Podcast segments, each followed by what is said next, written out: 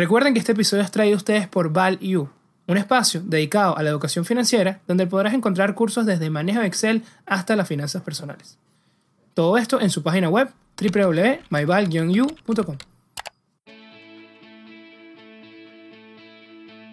Hola a todos, bienvenidos a un nuevo episodio de Networking de Ideas donde los buenos conocimientos se conectan. Hoy les vamos a hablar de un tema bastante trendy en estos momentos que es algo que nos apasiona muchísimo, es las bases del trading. Para eso me acompaña hoy Andrés. Hola, ¿cómo están? Espero que estés bien. ¿Cómo estás, Ramón? ¿Todo bueno? Bien, bien. Este tema yo sé que te gusta muchísimo, Andrés, así que, bueno, ¿qué tienes preparado para nosotros el día de hoy sobre el trading? Mire, vamos a hablar sobre los aspectos básicos del trading y también vamos a hablar un poquito de, de, algunas recomendaciones que les traemos de nuestra experiencia en, en los mercados, bastante al punto, bastante sencillo. Así que vamos a arrancar. Lo primero que vamos a hacer es hablar de algunos conceptos básicos. ¿Qué necesitas? Primero, soportes y resistencia. Esto es lo primero que, una de las primeras cosas que, que se mencionan en, en, cualquier estudio de los aspectos técnicos del mercado, que bueno, a mí me gusta decirle que es como el, el, el piso y el techo de, de, cualquier gráfico, básicamente con un ejemplo de, del día a día, ¿no? Si por ejemplo tenemos el kilo de pollo, que está ahorita en 4 dólares, ¿qué va a pasar cuando suba a 5 o a 6 dólares que uno dice, wow, esto está demasiado caro? Lo más probable, sí, bueno, depende, depende del contexto, pero lo más probable es que no mucha gente compre en esos niveles y después haya una sobredemanda y los precios otra vez vuelvan a caer. Pero ¿qué pasa si pasa lo contrario? ¿Qué pasa si llega a 3 dólares, a 2 dólares que está en oferta? Bueno, mucha gente va a salir a comprar y probablemente después los precios van a volver. Y ni veamos el producto de la Nanaquel con ese precio. Desaparezca. Entonces, viendo desde el punto de vista de las acciones, de cualquier otro activo, es eso. El soporte viene siendo ese piso, ese, ese nivel de precios que precisamente le da soporte a ese activo y la resistencia es lo contrario, es como esa fuerza que presiona a la baja el precio de cualquier activo. Sí, esos puntos de demanda, como bien menciona Andrés, es importante entenderlos y yo creo que, que, ese ejemplo es buenísimo porque así lo vemos en la vida real, así pasa con las acciones, tal cual, o con, con el Bitcoin también, de repente hay unos precios como ahorita estamos manejando los 58, los 60, que pareciera de momento, ¿no? En, en, este, en estas fechas, que es ese, ese precio resistencia, ese precio techo, que cuando llega la gente lo que quiere es venderlo en lugar de comprarlo. Son niveles importantes y son bastante fáciles de verlos en, en cualquier gráfico. El segundo concepto que queremos comentar, facilito, es la tendencia. A mí me gusta decir que la tendencia es como, es como hacia dónde va el río. Cuando tú ves un río es fácil saber si va hacia la derecha, va hacia la izquierda, va para arriba o para abajo. En el gráfico de precios es exactamente lo mismo y es lo primero que tú deberías ver, que es entender hacia dónde se mueve el precio. ¿Cuáles son los tipos de tendencias? Las tendencias son alcistas, son bajistas o son laterales, eh, que básicamente es como formar un pequeño canal. Y también, viéndolo en tema de temporalidad, las tendencias, tenemos tendencias de largo plazo, que bueno, dependerá mucho de la temporalidad de cada trader, claro. pero normalmente hablamos de más de un año, uno a tres años, cinco años. Tenemos las de mediano plazo, tal vez de unos seis meses, un año, y las de corto plazo, que son tal vez de unos días a, a seis meses. Pero eso va a depender de cada trader. Pero lo importante es entender cuál es la tendencia. ¿Por qué? Porque hay un consejo muy importante que vamos a dar más adelante en este episodio, que no les vamos a decir todavía cuál es. Pero, pero bueno, Ramón, yo creo que, que eso es lo más importante, ¿no? Tú nunca vas a traer algo sin saber hacia dónde va, ¿no? Correcto. La tendencia es lo más importante y lo vamos a explicar más adelante también. ¿Por qué, no? Exactamente. Y bueno, el último que, que yo les traje por ahora. Son varios este punto, es un grupo. Sí, son los indicadores básicos, ¿no? Yo voy a presentar dos de ellos. El primero es las medias móviles, que básicamente es un promedio, ¿ok? Es un, suena algo muy complejo, pero en, en, verdad es nada más un promedio sí, es básico. de los precios.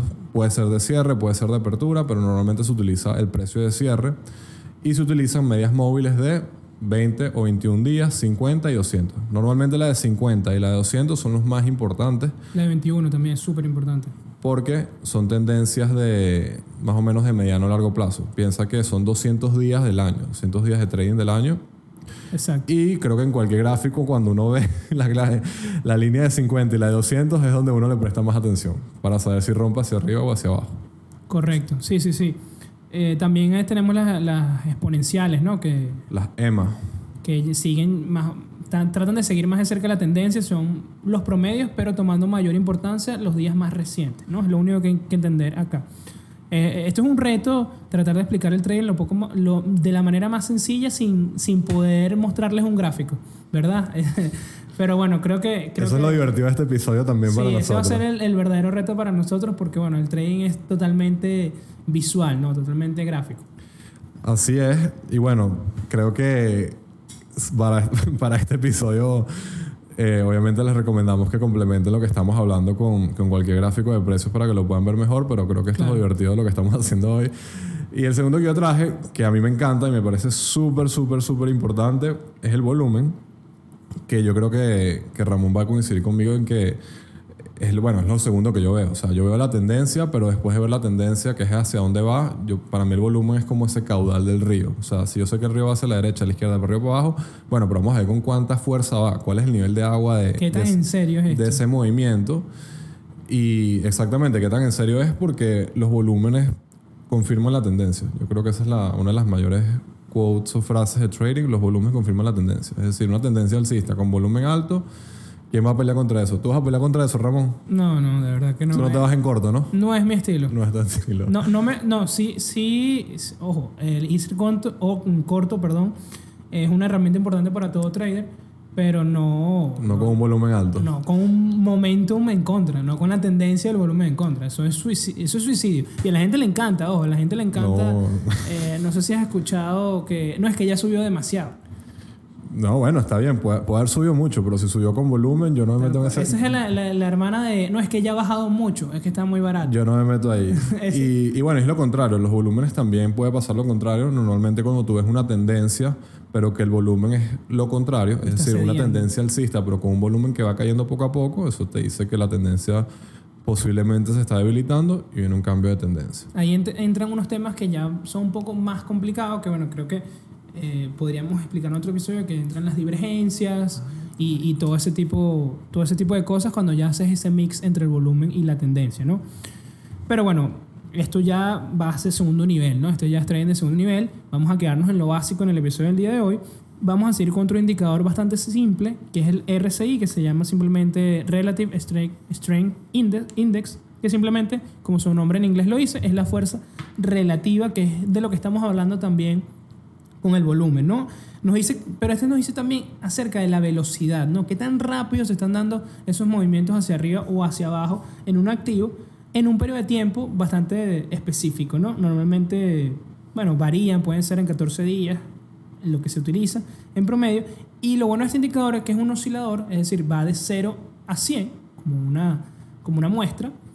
Y bueno, él, ya hay unos estudios, ya hay unos estándares que ayudan al trader a utilizar este indicador. Por lo menos un RSI mayor a 80 nos indica que el activo puede estar en sobrecompra, es decir, ya hay un exceso de, de- de compra en ese activo que puede indicar cierto cambio de tendencia.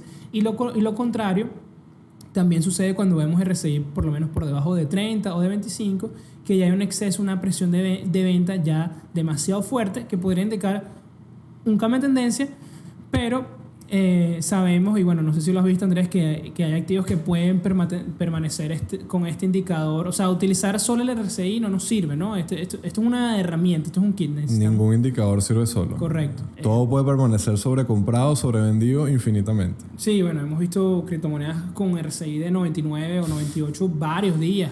Entonces, eh, seguir solo ese, eh, de repente no es lo mejor, pero eh, bueno, ver un movimiento de repente alcista con un RSI todavía bajo, oye, te da cierta salud en la tendencia de que, de que puede, este movimiento puede seguir. Exactamente. Es de los más usados porque, por su facilidad también. Sí, es muy sencillo, de verdad. Es un eje de coordenadas y es, un, como les digo, un graf- es una línea que va entre el 0 y 100 y, en- y se pone también debajo de los gráficos de precios o arriba, entonces eh, es muy fácil de utilizar. El segundo, y es uno que, bueno, sé que Andrés todavía no, no es fan, pero sé que, bueno, antes estuvimos conversando un poco sobre este indicador y sé que lo va a utilizar de ahora en adelante, ya van a ver. Eh, se llama ATR, que es el rango verdadero medio, por inglés eh, Average True Range. Y bueno, simplemente es, es el que mide la volatilidad de un activo. Básicamente hay varias fórmulas de calcularlo, pero bueno, para decirlo de forma resumida, es simplemente la variación entre el precio máximo en un día y el mínimo, ¿no? Ese, por lo menos estuvo en 10 en un momento y luego estuvo en 5 en, durante esa jornada de trading, él tuvo una variación, un ATR de 5. Y es ese, esas variaciones de, to- de 14 días, los últimos 14 días, y sacar ese promedio, ¿no? Si ese promedio nos, nos da, o sea, todos esos días, esos 14, nos da 5, ya sabemos que, bueno, eh, ese normalmente es su volatilidad normal de ese activo durante ese periodo y también nos ayuda a compararlo con otros periodos. De repente, antes era mucho más volátil, había otros periodos que la volatilidad era de 10, del LATR, perdón, era de 10 o de 20. Esto nos indica que, bueno, que es un activo un poco más, de cierta manera, seguro para tradear, porque al haber menos volatilidad, ya lo vamos a ver con las, con las órdenes del stop, pero tienes menos probabilidad de, bueno, de salir de esa posición. Entonces, bueno, STR es importante para encontrar también zonas de acumulación, porque ¿qué pasa? Y aquí me voy a adelantar un poco. Cuando nosotros, de cierta manera, como traders pequeños, estamos buscando qué están haciendo los institucionales, qué está haciendo el big money, ¿no? Porque no sé llamar, llamarlo smart money, porque a veces no es nada smart. Tal cual. Pero, ¿qué están haciendo ellos? Porque son realmente los que mueven los precios. Y ellos no pueden comprar todo de una, ¿no, Andrés? Tú, si tú quieres por lo menos 10.000 acciones de Apple, no vas a que todo el mundo se entere que tú estás acumulando Apple. Vas a ir comprando de a poco. Poco a poco. Sí. Pero vas a ir controlando el precio de cierta manera. Claro. Y eso es, lo que, eso es lo que uno va a buscar. Y en esos periodos donde la volatilidad es baja, son ideales para que estos sharks, para que estos grandes tiburones acumulen acciones. Y eso nos ayuda a identificar esos periodos para cuando eventualmente, si la acción o, bueno, la moneda sigue un patrón que ya conocemos, que es el patrón que estamos buscando, tengamos una mayor probabilidad de éxito. Ok, y bueno, recordarles también que, que, bueno, que en el trading todo se basa en el precio, ¿no? En esto que, que, que hablaba Andrés al inicio, bueno, la, la, pechuga está en tanto, la gente la compra, baja y la gente no la o sube, perdón, y la gente no la compra. Es básicamente, ese tiene que, tenemos que recordar lo que ese es nuestro trabajo principal. ¿Por qué? Porque hay muchas personas, bueno, no sé si te pasa también en lo personal, Andrés, que has visto muchos conocidos que en lugar de seguir los movimientos de los activos, buscan la razón. ¿Sí? Yo sea, creo que cuando estás tradeando eso es irrelevante. Sí, exactamente. La gente quiere saber por qué subió Bitcoin, o por qué bajó, o por qué subió Apple, por qué bajó. Realmente para el trader eso es indiferente. O sea, tú Tal tienes cual. que capturar el movimiento. Tu interés es el precio, no, no, no el why, como le llaman. ¿no? Eso viene después. Ah, mira, subió. Ah, y después ves la noticia, te sirve para confirmar. Pero realmente no es, o sea, no nos pagan saber el por qué. Te pagan es por capturar los movimientos. Estoy completamente de acuerdo. Y justamente creo que eso se relaciona con, con el tema de que muchas veces la gente quiere pelear con el mercado de, bueno, increíble que esto subió tanto, increíble sí, que sí. esto bajó tanto, y están tradeando. Y, es, ¿sabes? y yo pienso como que, ¿qué importa? o sea, claro, al final es, es price action, es la acción del precio. Eso es gastar y, capital mental, que también cual. eso es parte del trader. O sea, no, es limitado. Es limitado totalmente. Entonces, pelea con el mercado, date golpes, te va, te va a agotar y, y, te va a afectar otras posiciones futuras que vayas a tomar. Entonces, no peleen con el mercado. Y aquí también entra otro tema importante, lo último, de, digamos, de lo básico que hay que tener, el backtesting, que es simplemente eh, probar que los patrones que estamos utilizando tengan validez. ¿Ok? Eso que mencionaba Andrés, vuelvo al ejemplo. Él, él ya probó que ya tiene un estudio de que cuando la pechuga de pollo, suena tonto, pero la pechuga de pollo llega a 3 dólares, el producto sale del anaque. Entonces, básicamente, él ya está probado, es un backtesting de que eso pasa. Entonces, eso también aumenta nuestras probabilidades de éxito y toda estrategia de trading debería tener su grado de backtesting, ¿ok? Así es. Y bueno, backtesting es básicamente probar hacia atrás. Sí, exactamente. Es probar lo que estás haciendo. Lo contrario a la predicción. Con, con, información pasada. Y bueno, y ahora pasando, saliendo de los indicadores eh, que nos gustan y los, y los más básicos, hay muchos más, cabe destacar eso, si nunca has tenido experiencia con el trade, es esto no termina aquí, los indicadores son infinitos y sí. lo importante no es usarlos todos, sino usar los que mejor te funcionen. Pero precisamente hablando de eso, vamos a hablar un poquito ahorita de la estrategia. Lo más básico, ¿no? Primero, ¿cómo vas a manejar el dinero? O el sí, money primero, management. ¿Qué necesitas, Andrés? ¿Qué necesitas? O sea, ya sabemos, ya dijimos qué es necesario conocer, pero ahora, ok, yo conozco los indicadores. Ahora, ¿qué necesito yo para hacer trading? Mira, primero una estrategia sencilla, yo diría primero empezar a pensar, empezar a pensar, ahora suena como redundante, pero, pero siempre empezar por no tanto cuántos quiero ganar, sino cuánto estoy dispuesto a perder. Okay. Y en ese sentido pensar en cómo tú vas a proteger tu capital. O sea, la regla uno, y esto seguramente lo han escuchado miles de veces, la regla uno de los mercados es no perder dinero, y la regla dos es acordarte la regla uno y cumplirla.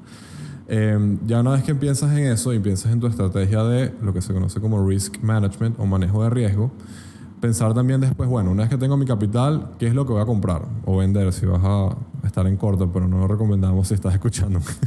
si estás escuchando esto y quieres empezar en los mercados, empieza siempre por la posición larga. O sea, empieza a comprar, no, no tanto a vender en corto.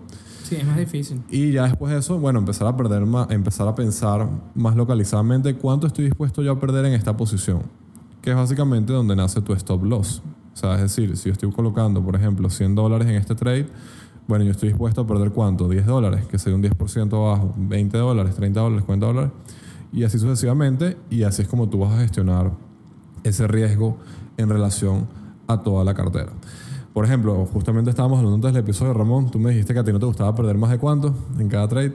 Más del 4 o 5%. 4 o 5%. Yo también estoy más o menos por, por ahí. 4 o 5% me estás hablando de la cuenta o 4 o 5% de esa posición. No, de la posición. De la posición, vale. Nunca arriesgo más del 2 en, en, cada posición.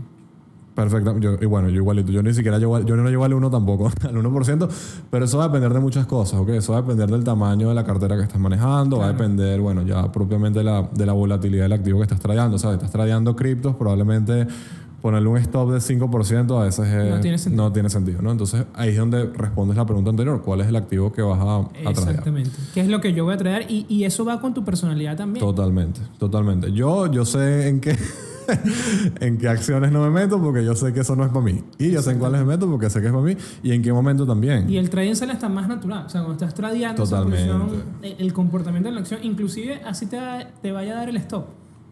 Tú sientes que igual estás como o sea, como pez en el agua. O sea, cuando traes, Tal cual. cuando te sales es como que yo sabía que esto no iba a terminar bien, ¿sabes? Es que, es que yo creo que el trade y la, y la inversión es el único lugar donde decir sale de tu zona de confort no está bien. O sea, yo creo que en todos los demás aspectos de la vida está bien, pero si tú estás tradeando algo, tienes una inversión que no te sientes cómodo, yo de verdad creo que no deberías tenerla porque hay algo que no, como decimos en Venezuela, hay algo que no cuadra ahí. Eh, y, y, yo, para mí el trade es igual. Este, y por eso tradeo lo que lo, con lo que me siento cómodo. Y bueno, y, y en, esa, en ese sentido enlazo con el segundo punto eh, que, que yo traigo, que es el tema del control emocional. Yo creo que yo soy mejor trader porque tengo mejor inteligencia emocional y creo que tengo mejor inteligencia emocional porque soy mejor trader. Eh, sin duda, yo creo que, y, y, no quiero extenderme mucho en este punto, pero cuando yo empecé, eh, y empecé con, yo empecé con más o menos capital en relación al, a la edad que yo tenía por, por, bueno, temas familiares y tal, pero, pero bueno, cuando empiezas a realmente a tradear con plata de verdad es completamente diferente a cuando empiezas a, a tradear con plata de mentira, o sea, con plata paper money, pues.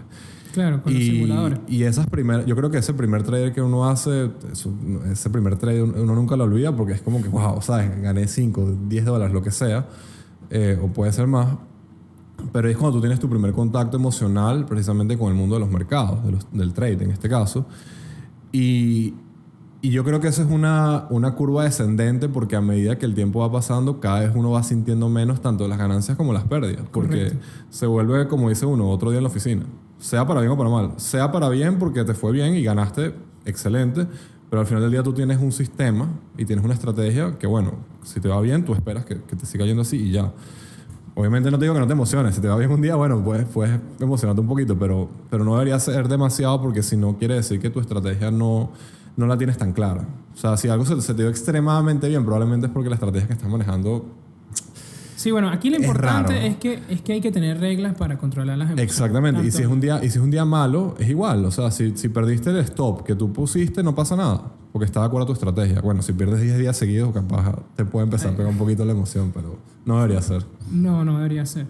Sí, bueno, básicamente eh, en, en, este punto lo que queremos tratar es cuando, eh, por lo menos, si a mí me preguntan, eh, Ramón, ¿qué necesitas para, o qué necesito yo para hacer trading? Te digo que mínimo, mínimo son dos bases importantes. Una que eh, está llena de, de, un grupo, ¿no? De, se subdivide. La, esta primera es la que hablábamos, que es la estrategia. Esta se divide en, lo que, en las cosas que hemos estado comentando. La primera es el, el manejo de, de, tu dinero, del riesgo, que ya mencionaba Andrés.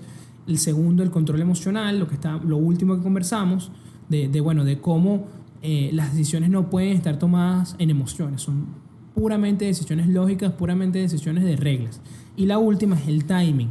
No, no puedes ser trader sin timing. Todo se basa en timing de market. Necesitas, eh, no, tú no tú no puedes estar pensando de, de aguantar una posición simplemente por a largo plazo y utilizar eso como una herramienta o una excusa para una pérdida o para esperar que las cosas cambien. No, tú necesitas estar del lado correcto del trade en el momento correcto. Entonces, ahí entra lo que hablamos al principio de las herramientas. ¿Y qué me permite a mí hacer el timing? Las herramientas, los indicadores. Los indicadores combinados me dan a, me dan a mí mis señales de entrada para yo poder ejecutar.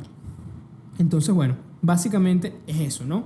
Aquí, bueno, aquí el, el, consejo en la parte del timing más importante que les puedo decir es que, bueno, nunca, nunca hayan o coloquen una posición sin un stop loss. Eso es algo terrible para, para si tú no lo, primero, si tú no pones un stop loss, tú ni siquiera estás haciendo trading, estás haciendo otra cosa, o sea, primero que todo. Y, y entender la importancia de las pérdidas, porque esto parece que la gente no lo ve. La- las pérdidas juegan geométricamente en tu contra, porque se acumulan y pierdes capital. Si tú por lo menos pierdes el 50% en una posición, esa posición necesita irse ahora 100%.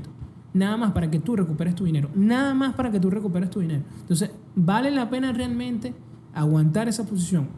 A mí me, me costaría creerlo con este análisis. Entonces, eso, nunca dejar eh, una posición sin stop loss y tratar de controlar las pérdidas lo más posible. Entre más pequeñas sean, mejor. Y siempre, lo importante, la consistencia. No es que va a ser pequeña la- est- esta posición y luego mañana ya otra vez otra pérdida grande. No, no, no deberían existir. Y la segunda es, va a sonar sencillo, pero es una bitácora. Es tener tu, tu diario de trader que tenga toda tu información sobre todas tus operaciones, que tenga lo básico, ¿no? Eh, tus entradas, tus salidas, por qué tomaste esa posición, cuál fue el patrón que viste, eh, el checklist con tus indicadores, es decir, bueno, tenía el, el, eh, la volatilidad baja, estaba rompiendo un nuevo máximo, el RSI estaba, estaba por debajo de 80, ese, es, ese, ese, esa bitácora tienen que tenerla a juro porque el trading es un proceso de mejora continua y solamente estudiando nuestras eh, operaciones pasadas y lo que estamos haciendo es que vamos a poder identificar nuestros errores y seguir mejorando. Entonces, eso es básico, suena muy sencillo, pero es necesario. Más allá, la gente piensa que necesita un software eh, muy bueno para poder hacer trading que le diga todas las señales de una vez, yo creo que para mí es más importante, y no sé si estás de acuerdo Andrés, una bitácora con todas tus operaciones. Sí, el, el- el diario del trader. Este, no recuerdo exactamente dónde lo leí y lo vi. Si te soy honesto, es algo que yo no he hecho. Qué mal, Andrés. Muy mal, de- regañado. Sí tuve una época, ojo, en la que lo hacía mm, no tanto para trade, sino para las inversiones. Y Ok. para mi, mi, mi empresa, en este caso, que yo iba anotando el proceso de pensamiento de la tesis de inversión de cada una de las cosas y después yo volvía atrás y decía, wow, qué, qué- qué estúpido fui a veces o qué acertado estuve.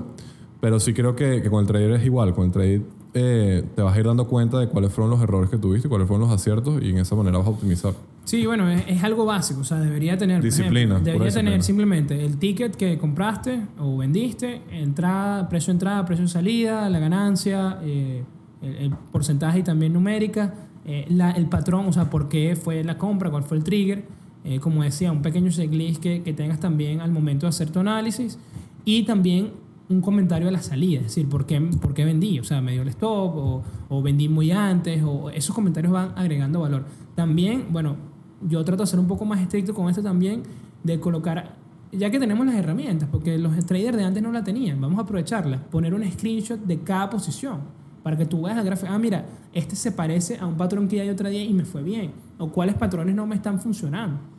Sí, e- eso es de mucha utilidad y es muy importante. Para mí es básico.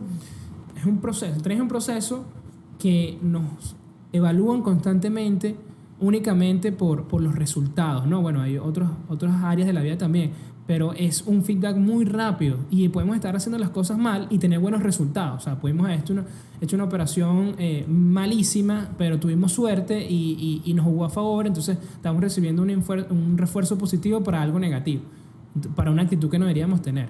Entonces, por eso necesitas también tu bitácora, ver los procesos, darle mayor importancia al proceso que al resultado. Porque si tú tienes un buen resultado, eh, un buen proceso, perdón, los resultados van a llegar. Así es, disciplina, como les dije antes. Y bueno, para, para finalizar, queremos dejarles unas lecciones que, bueno, hemos aprendido eh, con, con la práctica y con los golpes de, que nos ha dado el mercado también, porque, bueno, este, este, este trabajo es así, o sea, no, no todo es es color de rosa como pintan mucha gente. Bueno, la primera que yo tengo que decir es, ya la hablamos, no vayas, no vayas en contra de la tendencia. Por favor, nunca vayan en contra de la tendencia. No, Por favor, no no, vayan se- en contra de no sean héroes. No. De verdad que yo, yo he visto esto muy poco rentable. He escuchado a gente que supuestamente lo hace, pero para mí es tratar de eh, recoger monedas delante de, un, delante de una autopista. Es mejor hacer plata que ser inteligentes. No lo hagan. Por favor. Eh, otro, otro también, ya- bueno, ya esto es propio ya más Sí. de mi estrategia, no necesariamente tienen que aplicarlo, pero es tradear lo, lo que llaman los breakouts, ¿no? Son los cuando el- la acción está trayendo a un precio nuevo, o está trayendo a un máximo, o está trayendo a un precio de re- rompiendo una resistencia, ¿no? Que es lo que mencionábamos al inicio. Si, si de repente el, el pollo se pone por encima de los 5 dólares y el producto no está eh, en los anaqueles, o sea, que le pueden todavía subir el precio porque, no, porque hay demasiada demanda. Esos son los puntos donde yo he tenido más éxito, donde yo siento que, que, que, bueno, también de acuerdo a mis características, me gusta tradear y he visto mayor rentabilidad, ¿no? Eso, y por eso también es una lección que le digo. O sea, no busquen simplemente precios bajos, o sea, no es, ah, no es que está barato, ah, no es que mira todo lo que, mira todo lo que le falta para que llegue a su máximo. Yo le corro a eso, ¿no? No sé. No, sé. sí, estoy- a mí también me gusta. Yo lo he empezado a implementar más o menos de un año para acá. Eh, y, y es eso, pues, como el techo, una vez que rompe el techo, bueno, ¿qué, qué, qué para ahora ese precio, no? Porque ahorita no tienes Mira esta ninguna- acción, está nada más 100% de su último máximo hace tres años. No, gracias. Precisamente por eso no la voy a traer. No. Hay personas que lo harán, pues estoy seguro que sí. Hay muchos estilos. Esto es como cocinar, Sí. hay muchos estilos. Pero esto es simplemente lecciones y más si estás empezando también es más fácil. eh, porque parte del breakout también es el punto uno de seguir la tendencia. Tal cual, tal cual, y, y lo recomiendo también. El tercero es algo que es como para terminar de exprimir cualquier ganancia que pudieras tener y proteger también de, posibles pérdidas, que es que una vez que tú eh, tienes una posición y tienes tu, tu lugar de salida, tienes tu precio de salida, tu take profit, tú puedes empezar a correr ese stop loss. Es decir, si yo estoy arriba en una posición 10% y mi stop loss estaba abajo un 3% por decir algo, yo puedo empezar a correr mi stop loss hacia arriba. ¿Qué va a pasar en ese caso? Si el precio cae, en vez de yo salir lo que se conoce como break even, sin ganar o perder, o salir 3% abajo, puedo salir un 2% arriba tranquilamente. Que después el precio rebotó y bueno, esas cosas pasan, pero yo prefiero ganarme un 2% que ganar 0 o perder 3. Exactamente. Este, o puede pasar lo contrario, y puede pasar lo contrario también. Puede ser que estaba arriba de 10%, después 12, después 15. A mí me gusta ir corriendo ese, ese take profit, correrlo para 5 o 6. ¿En algún momento me va a sacar? Sí, posiblemente. Ojo, tal vez puede ser que llegue un punto en el que llega a 20% y yo quiero salir ahí y salgo. Obviamente es algo que tienes que estar pendiente todo el tiempo, pero si puedo exprimir un 2, 3%, 5% más, lo voy a hacer. A mí Totalmente me gusta, me gusta eso. Eh, bueno, por supuesto, creo que va con la- de la mano la tendencia, creo que era la segunda en verdad que vimos haber dicho, manejo de riesgo con el- el- el- lo que se conoce en inglés como el positioning sizing o el tamaño de la posición. O sea, así como tú vas a gestionar riesgo. Si entras en un trade con la mitad de la cuenta, va a ser muy difícil que gestiones un riesgo eficientemente. Si entras con un 10% de la cuenta, un 20%, un 30%, es mucho más fácil gestionar el riesgo porque vas a tener una posición más pequeña en relación al portafolio. Eso es obvio. Si estás apalancado 10 a 1, 20 a 1, 100 a 1 en Forex, es un- se vuelve un poco más complicado manejar el riesgo. Y bueno, eh, lo último va de la mano justamente con este punto, eh, no sobra apalancarte. Eh, ya eso es algo personal, depende de qué tanta gasolina le quieras meter a la cuenta. Eh, yo nunca, jamás en mi vida me he apalancado más del 20% de la cuenta, ni pienso hacerlo. Porque por el- tal vez por el tamaño de la cuenta, tal vez si manejas una cuenta pequeña con estrategias más volátiles, bueno, pues quieres jugar ahí a la ruleta, bueno, por, estés echando broma, ¿no? Pero digo, quieres coger más riesgo, tal vez un pelo más válido, pero o sea, si estás manejando el portafolio de tu familia, no, por favor, no te sobreapalanques, sin duda alguna. Sí, de acuerdo. Es que yo creo que hay que dejar de ver el trading. Y, y bueno, esto sería, era lo último que quería decir, pero hay que dejar de ver el trading primero como algo malo, que hay como esa, esa mala fama, esa mala fama que tiene que no, invertir es bueno y hacer trading es malo. Yo he hecho dinero haciendo trading y he perdido invirtiendo. Entonces, no, no, no es eh, una, una verdad absoluta. Para nada. Para nada. Entonces hay que, primero ese es el primer mito que hay que derrumbar y el segundo es que al igual que la inversión a largo plazo, el trading, a pesar de que tus posiciones se cierren a corto, es un, es un trabajo a largo plazo, porque son todas esas pequeñas ganancias o grandes ganancias en su momento que van a acumular esa, ese, ese capital, eh, ese- bueno, esa libertad financiera, ¿no? Va a contribuir, pero a la larga, no va a ser una sola posición la que te va a hacer millonario, ¿no? Es lo, es lo, que, es lo que el buen trading busca, que de repente tuviste suerte y compraste BTC en 2000, bueno, puede pasar, ¿no? Pero eh, los mejores traders no dependen de un solo truco. Me gustó, Sí. me gustó No, esa, no, me gustó esa frase. El, el ¿Cómo es? El trade es un, es, es un, es una estrategia de corto plazo, pero un trabajo de largo plazo. Sí, sí, es un trabajo a gusta. largo plazo. Tuiteala porque si no va a tuitear yo. Ok, sí, es que, es que muchos piensan que está asociado a hacer dinero rápido, ya, ya, ya, y, y realmente no, porque y lo que, lo que venía con este punto. Ok, tú, tú- toda tu riqueza se basa en que un activo especulativo pasó de 2.000 a 50.000. Ajá, y cuando ese, cuando ese activo ya no está dando rendimiento, ¿qué va a pasar? No, no, no puede ser un trade de un solo truco, ¿no? Claro, Claro. Tienes, tienes que tener las No, herramientas. estoy de acuerdo. Y, y, y es eso, pues, o sea, de repente personas, no sé, como Minervini, que no, no hablamos hoy de, de bueno, de, de los, de las fuentes importantes de, de- de buen trader o de trader famoso, eh, o sea, es, un- eh, es alguien que estuvo en mercados alcistas, bajistas, eh, en crash de mercado. Y en todos hizo plata, y en- seguramente. y, y- y está standing, pues, y está con, con dinero. Entonces, eh, eso es lo que, lo que el buen trader tiene que buscar ser, ¿no? Es, es sobrevivir y ser rentable de forma consistente. Entonces, eso, no sean, no sean un trader de un solo truco. No busquen eh, hacer dinero con una posición y ya, y me retiro. No es que voy a comprar aquí y, y entonces vendo en un 2000% arriba y listo, no tengo que hacer más nada, no tengo que arriesgarme nada. No, no es así. Es un trabajo igual. Igual que tú no le preguntas a alguien, no sé, tú tienes muchos amigos médicos, por ejemplo, entonces tú no le preguntas a tus amigos médicos que si puedes un video en YouTube y luego puedes operarte tú mismo la rodilla. No, Yo no lo haría. no, no, no lo hace. No le dice, no, mira, enséñame rápido ahí cómo puedo, cómo puedo hacer una operación. No, no dice esas cosas. ¿Sabes? Entonces tómense el trading como en la misma seriedad. O sea, con, que es un proceso que toma tiempo, que es un proceso continuo de mejora, de, bueno, de mejora continua, y que, bueno, no, no busquemos hacernos eh, millonarios de la noche a la mañana persiguiendo sueños, ¿no? Conclusión. Dame cuatro consejos rápidos, Ramón, para cerrar. Bueno, los objetivos son básicos y los, y los, los consejos, vamos a llamarlos consejos objetivos, son eh, tradear los activos correctos. O sea, siempre, esto, esto me lo dijeron hace poco y es verdad, siempre hay un bull market en algún sitio. Claro. De algo, pero siempre hay un, o sea, Claro. puede estar cayéndose el, el Nasdaq, puede estar cayendo el SP o, Claro. o puede estar cayendo las cripto, bueno, de repente, no sé, el algodón está subiendo. Siempre hay un bull market en algo. El VIX. Exactamente. Eso- eso es otro tema. Entonces, hay que, hay que traer los activos correctos. Si yo solo traigo acciones, hay que buscar Entonces viene lo segundo. Primero, traer los activos correctos. Segundo, tradear en el momento correcto. Tercero, tener pérdidas pequeñas. Lo discutimos todo el episodio. De las pérdidas grandes no se vuelve. Y si, y si vuelve, es casi que para que te retires de la suerte que tuviste. Y, y la última es tener ganancias grandes. No, no hay que tampoco tener ese miedo de que voy a perder todas mis ganancias. Hay que también dejarlas correr. Hay que dejar ese efecto del compound que haga efecto. Me gusta, me gusta. Porque, porque pasa mucho, ¿no? Como que yo, yo me daba cuenta que uno de mis errores básicos cuando veía las posiciones era, bueno, déjame cerrar qué, qué es lo que todavía está en verde y voy a ver si compro lo que está, lo que está más abajo para promediar. Y es lo que dice Peter Lynch, estás cortando flores para, dar, para regar la- la- la- la- las weeds, ¿no? La- la- las matas malas. No sé cómo es que se llama. Sí, sí, la hierba mala. Exactamente. Entonces, no, no, de eso no va tampoco el trading. Y bueno, por último, para que puedan cumplir todos esos objetivos, las herramientas, un resumen rapidito. Primero, vean el price action, la acción del precio, que se relaciona con la tendencia, identificar la tendencia, identificar la fuerza con la que se mueve esa tendencia, que viene siendo el volumen. Entender los patrones, que es algo que no conversamos hoy, pero existen patrones de trade, movimientos que se repiten a lo largo de la historia y se van a seguir repitiendo hasta el fin de los tiempos. Identifícalos, apréndelos y aplícalos.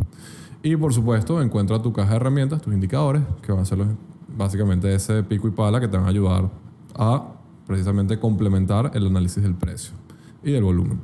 Por último, puedes también activar algunas alertas y notificaciones. Por ejemplo, mira, cada vez que X acción pase o cruce la 50, el 50 y el 200 del SMA, que es la media móvil, por ejemplo, eso es una, lo que se conoce como la Golden Cross, por ejemplo.